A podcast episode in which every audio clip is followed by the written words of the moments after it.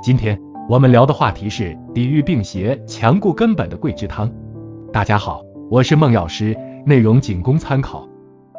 在讲述药方之前，我需要说几句。有的时候不是中药没效果，而是假药太多，药性甚微。《伤寒杂病论》里的第一个药方叫桂枝汤，被称为群方之首。之所以有如此赞誉，原因就在桂枝汤在强固根本、抵御病邪方面有着显著的功效。桂枝汤由五味药组成：桂枝去皮九克，芍药九克，生姜九克，大枣三枚，甘草六克。这也是一饮汤液里的小羊蛋汤，针对太阳病初期、感冒初期的方子，适用于感冒发烧、头项强痛而恶寒、头痛、脖子僵硬、怕冷、发烧。身上有一点微微出汗等症状，桂枝是君药。张仲景在桂枝上方加小字注去皮。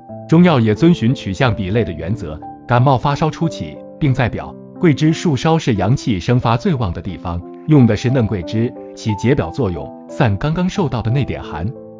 中药里皮都是包裹的，都是主收敛，既然要取其生发之意，所以要把它收敛的特性去掉。白芍是根茎。中药里凡是根茎的东西都主理，固住根本，里边足了，才能把邪气往外赶。甘草主中焦，甘味入脾，散表，固里之后，固摄脾胃，脾胃是后天之本，如不固住，表寒容易入里。生姜主散，助阳，帮助桂枝为佐药。大枣入脾胃，帮助甘草也是佐药。枣肉是黄色的，黄色东西入脾，脾主肌肉，大枣劈开。用的是大枣肉的濡润之性，中医可以治急症，关键是辨证准确。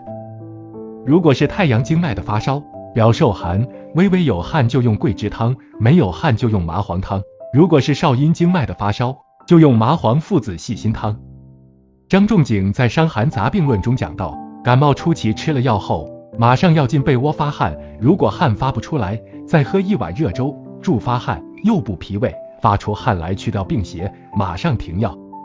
如果出汗太过，就喝一碗凉粥煮收敛，也不伤脾胃。张仲景指出此药方，防外感风寒表实无汗者，平素嗜酒者禁用。